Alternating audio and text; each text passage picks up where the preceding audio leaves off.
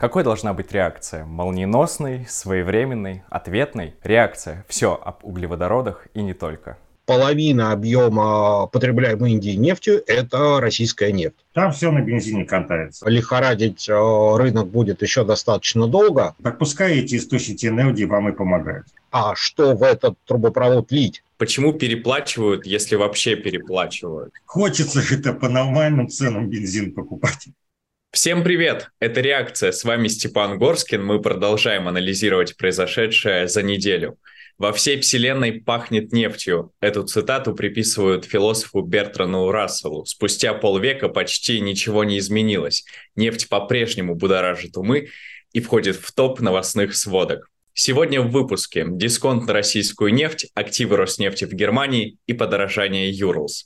Подписывайтесь, чтобы быть в курсе событий. Мы начинаем. Рад приветствовать наших сегодняшних экспертов. Владимир Бобылев, главный редактор журнала «Нефть и капитал» и Леонид Хазанов, независимый эксперт, доктор экономических наук. Владимир Леонид, здравствуйте. Добрый день. Добрый день. Предлагаю перейти сразу к первой теме. Два независимых индийских СМИ утверждают, что дисконт на российскую нефть сократился до 4 долларов за баррель. При этом цена за баррель фактически не превышает установленный Западом потолок. Однако транспортные расходы на доставку из Балтийского и Черного морей на западное побережье Индии составляют от 11 до 19 долларов за баррель что намного выше обычных ставок за такие расстояния. Источники в публикациях утверждают, что стоимость доставки и страхования рассчитывается по котировкам, которые Россия получает от трех малоизвестных трейдеров. Кто за ними стоит, остается загадкой. Владимир, наверное, хочется обратиться в первую очередь к вам.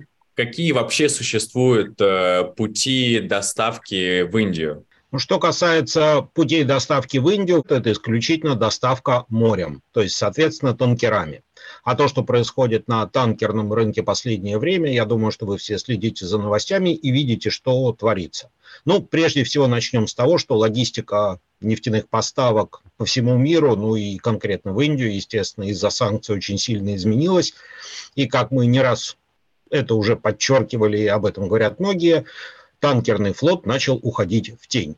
Э, состав этого танкерного флота, теневого так называемого, растет, э, причем, соответственно, происходят э, попытки со стороны западных компаний каким-то образом воспрепятствовать доставке нефти, то есть, соответственно, это проблемы со страхованием, проблемы с проходом через проливы, проблемы с документами, но так или иначе, российская нефть все равно попадает на необходимые ей рынки, в частности в Индию, потому что компании, которые теперь занимаются поставками и управлением этим танкерным флотом, постоянно ищут лазейки, какие-то ходы для того, чтобы обмануть, э, скажем, контроль э, со стороны западных стран. И, как практика показывает, это им удается. Потому что, вот, например, если мы посмотрим по объемом поставок, э, поставок российской нефти Юрос в Индию, то фактически порядка половины объема потребляемой Индией нефтью – это российская нефть.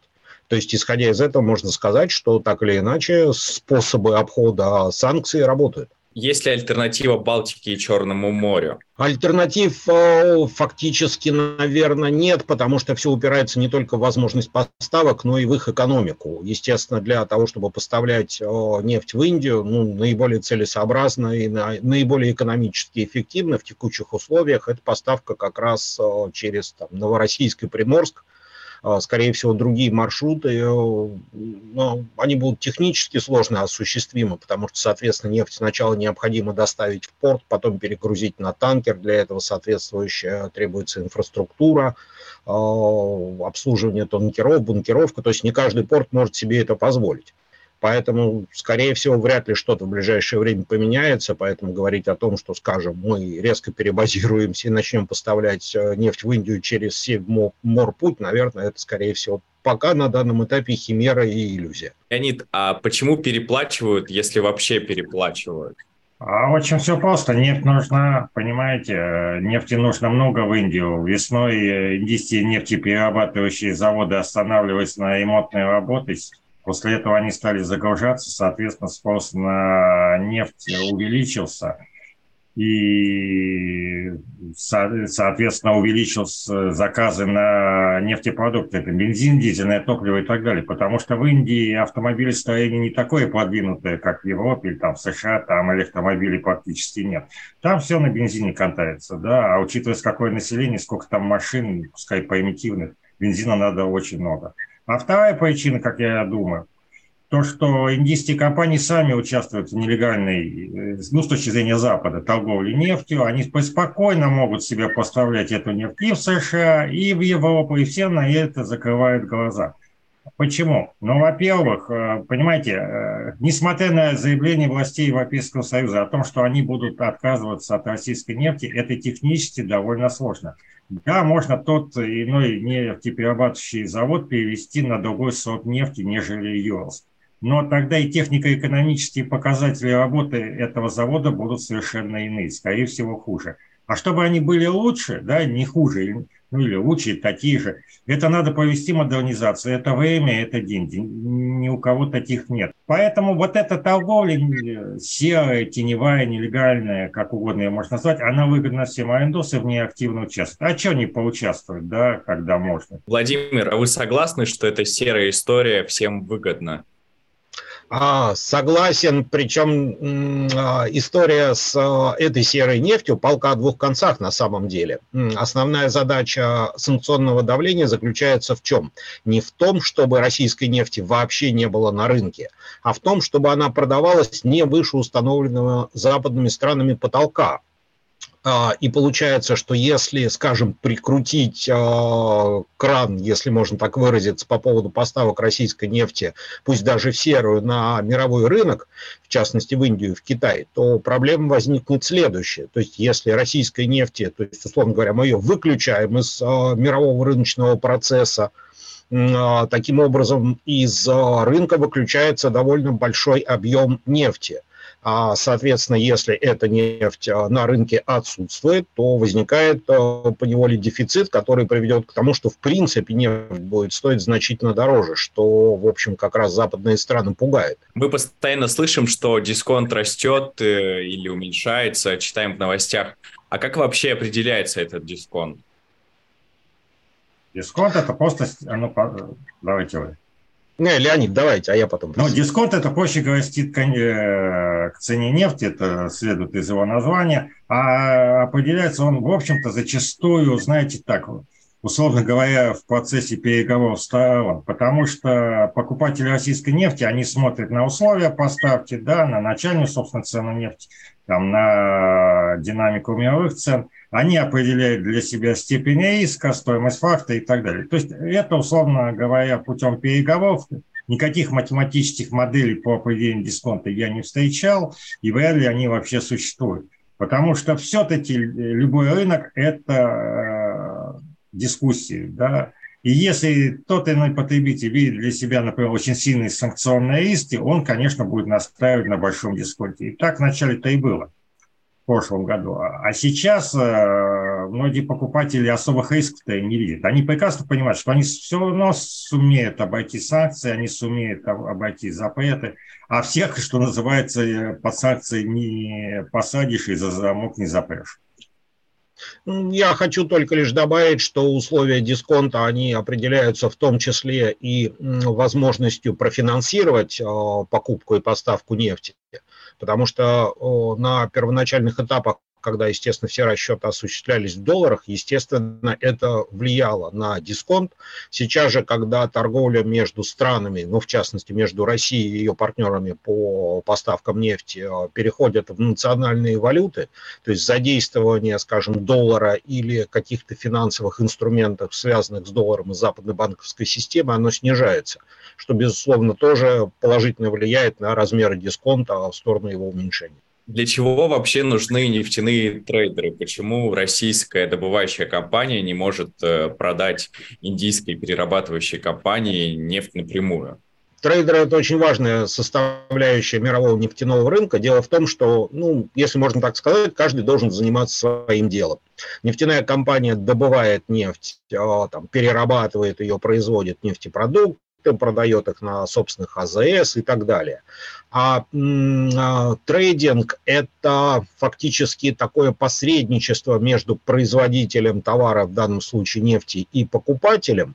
Другое дело, что трейдер берет на себя вот эту всю составляющую организационно-финансовую, связанную с приобретением и продажей нефти. То есть трейдеры, они имеют возможность привлекать крупные финансовые кредитные средства. То есть, условно говоря, у трейдера никогда не будет там 5-7 миллиардов долларов, которые он может вытащить из кармана и расплатиться за партию нефти э, там, на год вперед.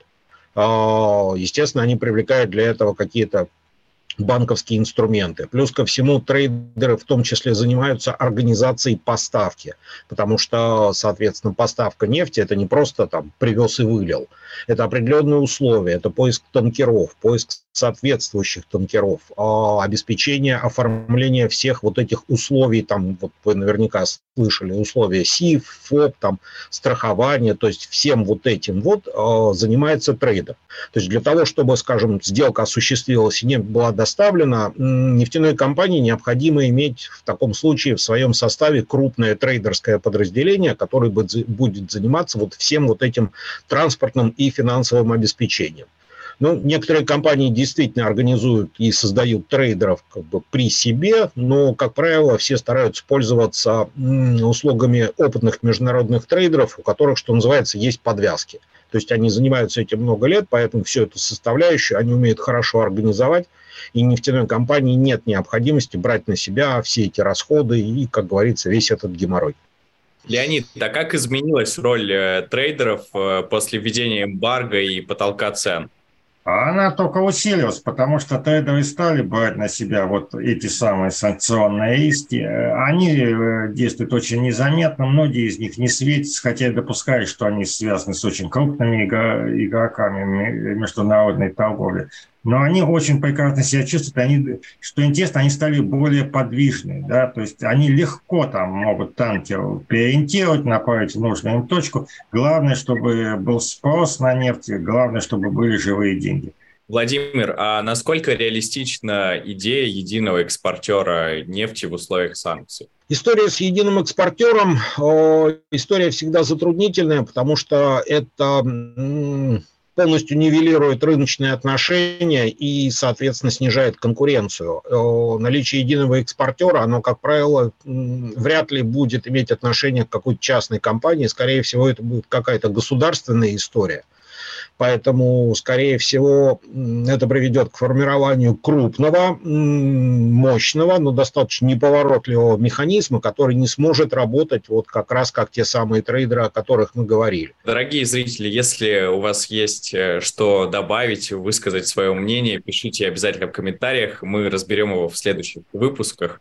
А мы переходим к следующей теме. Немецкое радио Deutschlandfunk сообщает, что власти Германии одобрили заявку на предоставление НПЗ в Швеции субсидий в размере 400 миллионов евро. Они пойдут на увеличение пропускной способности ведущего к заводу трубопровода из Балтийского Ростока с 6 до 9 миллионов тонн. Учитывая, что сама заявка была подана 7 июля, скорость ее рассмотрения просто поражает – по всему видно, что немцы не горят энтузиазмом продавать НПЗ полякам. Однако, учитывая возросшую зависимость Германии от портовых мощностей Гданьска, вариант продажи доли Роснефти в Шведе концерну «Орлен» выглядит наиболее очевидным. К такому же мнению приходит большинство экспертов. На данный момент активами Роснефти управляет Федеральное сетевое агентство Германии. Но госуправление не может продолжаться вечно. Возникает вопрос, кому в конечном итоге эти активы будут проданы? Владимир, давайте начнем с вас. Э, небольшой экскурс. Как чувствуют себя нефтеперерабатывающие активы Роснефти в Германии после санкций? Чувствуют они себя плохо. Ну, собственно говоря, к этому все и шло. Если взять три завода и постараться перекрыть им поставки сырья, они явно будут чувствовать себя плохо. Другое дело, что чувствуют плохо себя не только заводы, но и потребители, потому что на самом деле завод в Швеции, он расположен в а, земле Бранденбург-Берлин, и, собственно говоря, он снабжает а, ну, существенную часть этого региона нефтепродуктами, плюс ко всему он на 100% обеспечивал а, поставки авиатоплива в Берлинский аэропорт. Соответственно, я думаю, немцам, скорее всего, тоже стоит готовиться к повышению цен на топливо, потому что взять огромный завод, который снабжал ну, большое число потребителей, а напомню, у Роснефти это был не один завод, а целых три, и все они как раз находились под управлением Роснефть Deutschland, ГМБХ.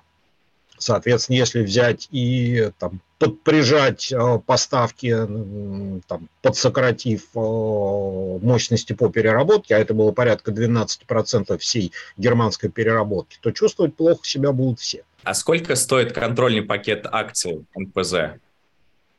А это зависит от его мощности, э, да, годовых объемов производства, о том, какое сырье использует, э, о том, куда это все поставляется. Контрольный пакет может стоить и там, 200 миллионов долларов, и 2 миллиарда долларов, и 20 миллиардов долларов. Да. Тут же еще такой фактор играет, да, в каком сейчас состоянии завод. Вот э, немцы, мягко говоря, так отжали вот этот НПЗ в Швеции, у Роснефти, да, вот теперь для них проблема, его надо загружать. Они там хотят, насколько я помню, из-за стока там трубопровод увеличить 6 до 9 миллионов тонн. Но остается-то ключевой вопрос сырье, да, если сырья нет, трубопровод не нужен. Там ходит разговор, что там паничит покупатель, но это будет уже, ну хорошо, будет уже проблема не немцев, а покупателя, да. А закрыть завод, это вообще возникнет скандал на всю Германию. Как-то тут мы рабочие места теряем за действия федерального правительства. Поэтому вот понимаете как, э, стоит-то пакет может много, а вот какие он проблемы принесет, это большой вопрос. Я бы добавил, что э, стоимость пакета носит не только экономический, но и политический характер, потому что действительно э, есть проблемы со снабжением, поскольку поставок по дружбе уже нет – завод нужно снабжать нефтью, ее нужно где-то брать, хорошо. Предположим, кто-то решит за 400 миллионов расширить а, нефтепровод из Ростока в Швед. Окей, расширили. А вопрос, а что в этот трубопровод лить? Проблема в том, что Росток это не такой большой порт, который не может принимать супертанкера, поэтому, собственно говоря, если трубопровод позволяет прокачивать 9 миллионов тонн, а сможет ли порт Росток принять эти 9 миллионов тонн и прокачать столько, сколько надо? Это проблема, собственно, цепляет одна другую. А во-вторых, э, касательно стоимости пакета, значит, э, возможно, поляки рассчитывают, что они там прекрасно устроятся на НПЗ совместно с другими акционерами. А напомню, другие акционеры завода – это компания Shell, на минуточку, и компания Eni. А, и, возможно, поляки хотят э, прекрасно вот так вот управлять управлять а, предприятием совместно со своими европейскими партнерами.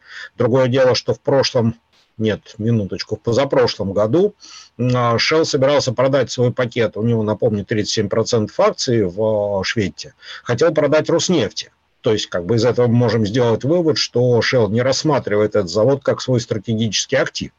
Другое дело, что из-за всех этих событий сделка так и не состоялась, Поэтому, собственно, если поляки рассчитывают, что они там будут работать совместно с Shell и Eni, то, в общем, это не факт.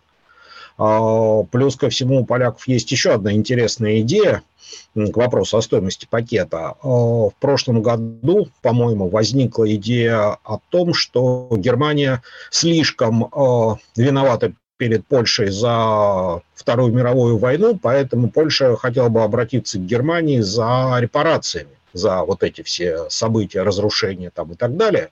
Причем в рамках этих репараций поляки готовы были рассмотреть либо получение, либо покупку за какую-то минимальную цену как раз вот доли Роснефти в НПЗ в Шведе. То есть, соответственно, пакет может стоить 2 миллиарда, но поляки настроились забрать его за так. Я потом тебе добавлю. Тут, понимаете, кто бы ни пришел, вопрос упрется еще, действительно, я повторюсь, э, упрется в сырье, да, я допускаю, что сырье будет российское, ну, то есть по документам будет там индийское, ближневосточное и так далее, но э, это первая часть проблемы, а вторая часть проблемы – это стоимость этого сырья, она может оказаться выше потолка цены, она может вообще там оказаться запредельной, и сказать, проще будет этот завод остановить и не мучиться, да, вот, поэтому, кто бы ни купил, ему надо вообще подумать э, заранее, как он будет снабжать этот завод, и как он, по какой цене он будет нефть покупать, да, и как он будет продавать. А тут еще мы добавим то, что любой нефтеперерабатывающий завод потребляет огромное количество электроэнергии, и сейчас и в Германии, и в других странах Европейского Союза – вводятся ограничения на потребление электроэнергии. А вот, поэтому тут, э, знаете, экономика будет очень такая плохая. Вот. Но это уже проблемы потенциального владельца. Шведский НПЗ заточен на российскую нефть и казахстанскую, которая неотличима от Юрлс. Может ли быть э, такой вариант, что Казахстан станет э, крупнейшим импортером Юрлс и экспортером Кепка? Теоретически такое возможно, но мне кажется, в данном случае слово «крупнейший» оно лишнее. А, проблема в том, что для того, чтобы снабжать тот же самый швед нефть в полном объеме, Казахстану понадобится поставлять на завод порядка почти 12 миллионов тонн в год. Ну, собственно говоря, мощность по переработке завода в Швеции 12 миллионов тонн. Соответственно, собственно, эти 12 миллионов тонн в год нужно поставлять. Сейчас Казахстан поставляет, э, ну, начал поставлять с трудом 100 тысяч тонн э, в месяц. Соответственно, по году это нам дает 1,2 миллиона тонн. Ну, это явно в 10 раз меньше, чем полная загрузка завода. Но, как говорит сам Казахстан, у него нет больше нефти для загрузки Шветта. Дело в том, что Казахстан производит порядка 80 миллионов э, тонн, соответственно, большая часть э, экспортируется, причем экспортируется в соответствии с соглашениями с иностранными компаниями, которые владеют существенными долями в казахстанских нефтегазовых проектах. Соответственно, максимум, на что можно рассчитывать, это на увеличение, скажем, э, добычи нефти на Тенгиз-Шевройле, но там есть определенные проблемы, стоимость э, проектов расширения растет, э, добыча растет непропорционально стоимости этих проектов, и получается, что если смотреть в итоге, лишней нефти для Германии у Казахстана нет. Я, позвольте добавлю, даже если бы она и была, да, вопрос, а как доставлять? По трубе, но дружба стоит. Да, цистерна железнодорожным путем через Россию, Россия может спокойно отказать.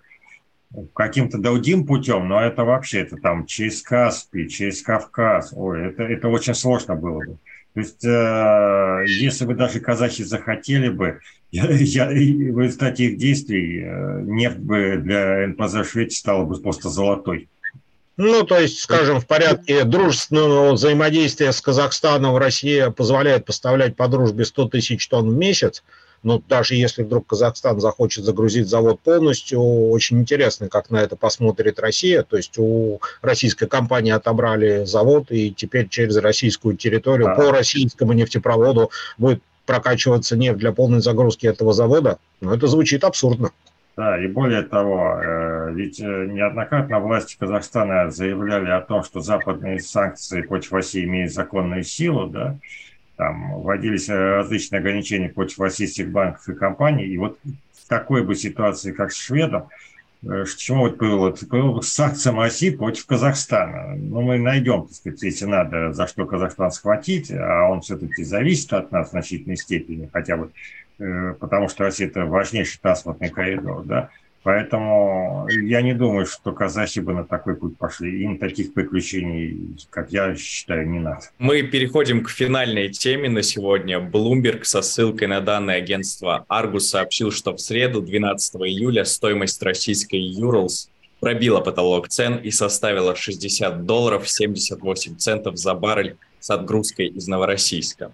Наряду с многочисленными сообщениями о снижении дисконтов на российское сырье в Азиатско-Тихоокеанском регионе, это может означать только одно – переориентация российских экспортных потоков завершена, и рынок возвращается в привычное русло.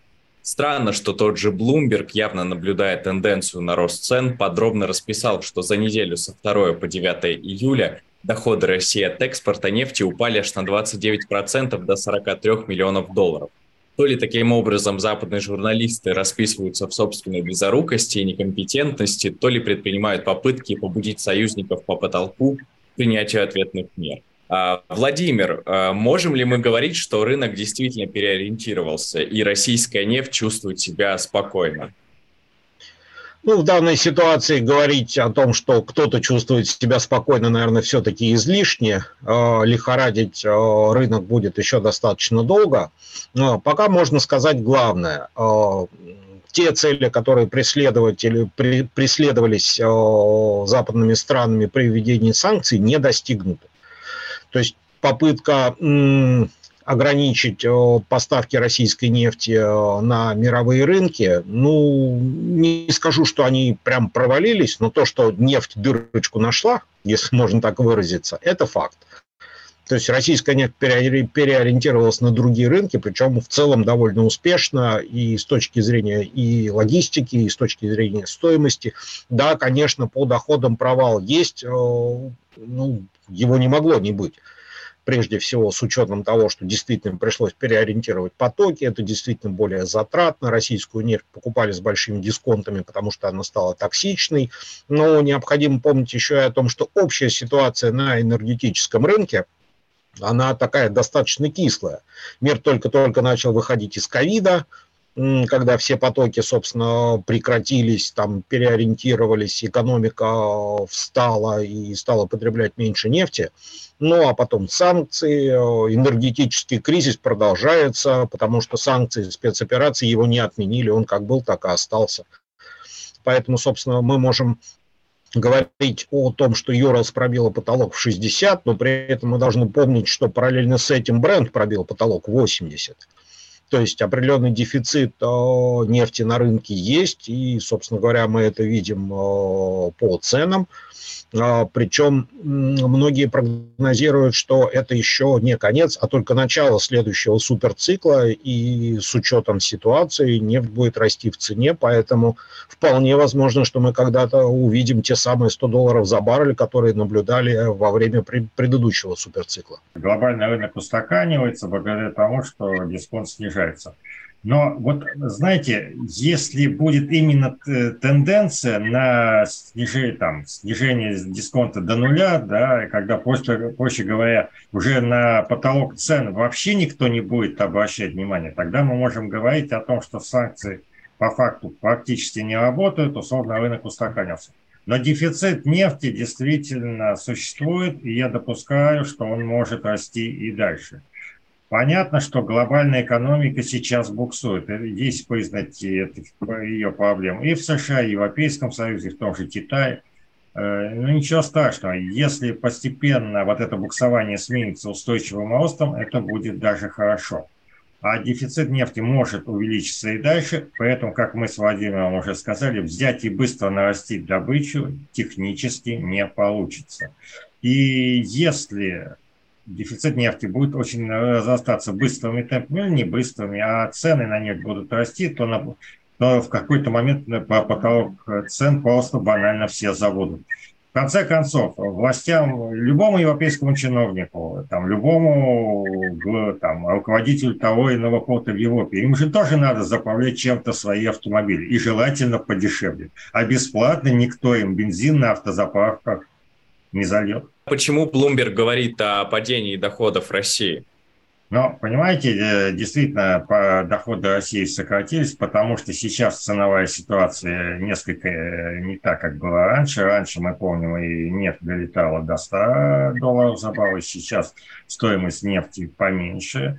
А вот, плюс, конечно, свою роль сыграли вот эти санкционные дисконты, поэтому доходы федерального бюджета нашей страны снизились, мы видим его дефицит, но опять-таки это не катастрофа. Если мы посмотрим отношение дефицита к валовому внутреннему продукту, там, по-моему, 3% от ВВП он не превышает.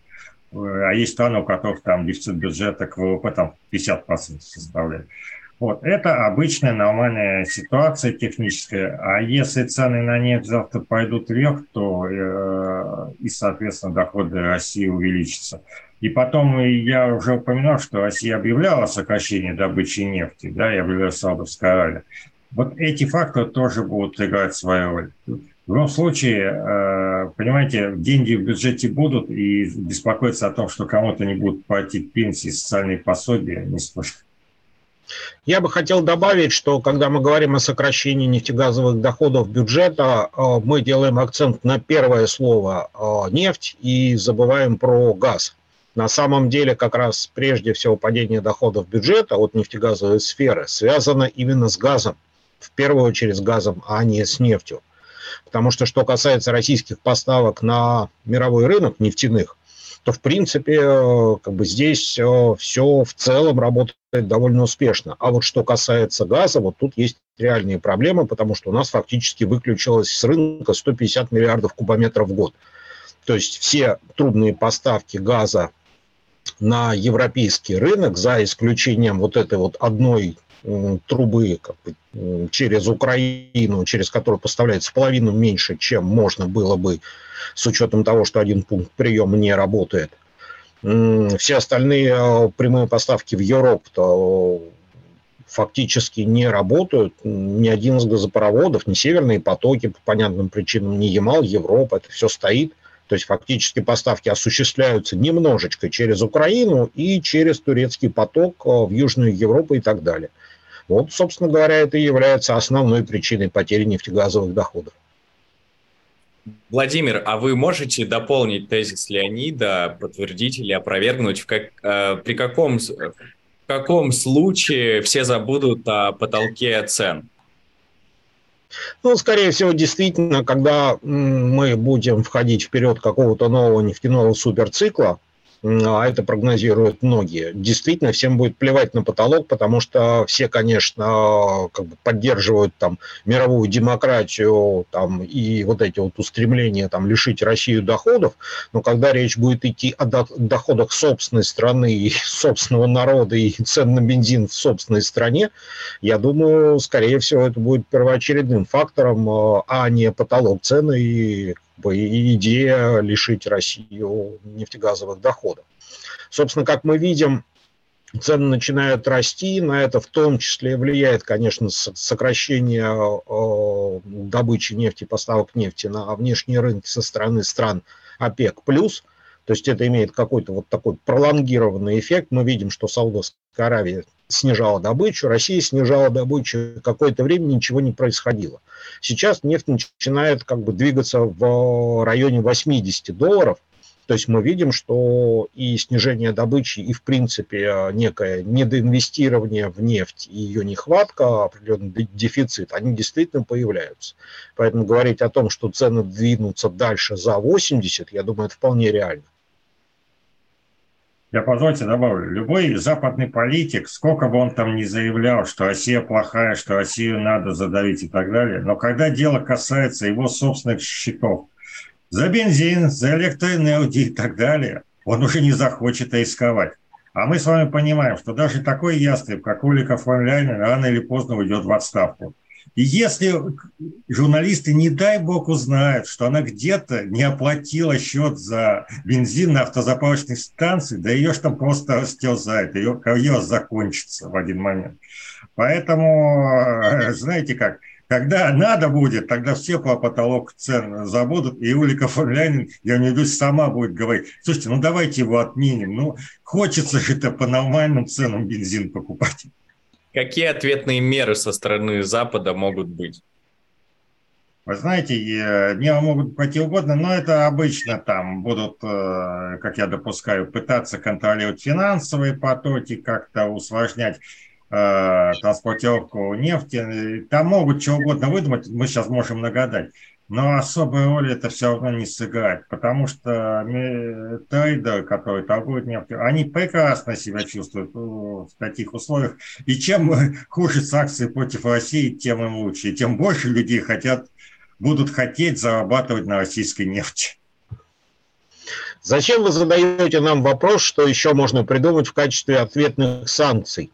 Но мы простые эксперты нефтегазового рынка, а тут, собственно, целый европе... целая европейская э, комиссия пытается придумать э, очередные санкции. Вот когда мы были свидетелями принятия 11 пакета санкций, выяснилось, что придумать особо больше уже нечего, особенно вот в нефтегазовой сфере. Э, поэтому было принято решение о том, что, скорее всего, новые санкции против нефтегаза вводиться не будут, а будет ужесточаться контроль за реализацией старых. То есть если уж эти э, европейские умы не могут придумать новые санкции, то что уж требовать от нас? Но если бы мы даже как что-то придумали бы, мы, мы бы им подсказывать не стали. Мы все-таки патриоты России. Леонид, Владимир, спасибо вам большое. Это было главное из мира углеводородов за неделю. Делитесь вашим мнением в комментариях, ставьте лайки и подписывайтесь на наш канал. До встречи через неделю.